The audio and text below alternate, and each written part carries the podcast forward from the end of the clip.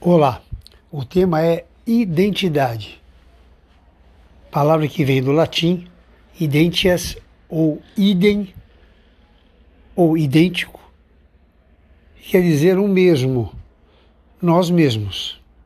Lendo um texto do Danilo Santos de Miranda, que é um diretor do SESC, que escreve muito bem, eu me inspirei para pensar na identidade como uma construção social que se estabelece na nossa relação com as outras pessoas.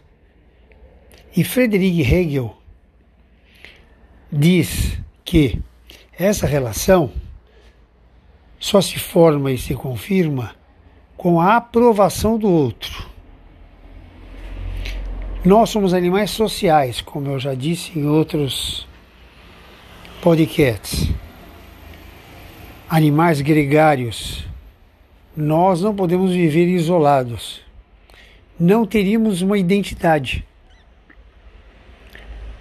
Em tempos de isolamento, distanciamento social que vivemos agora, temos a oportunidade de pensar na importância das nossas relações, na composição da nossa própria identidade.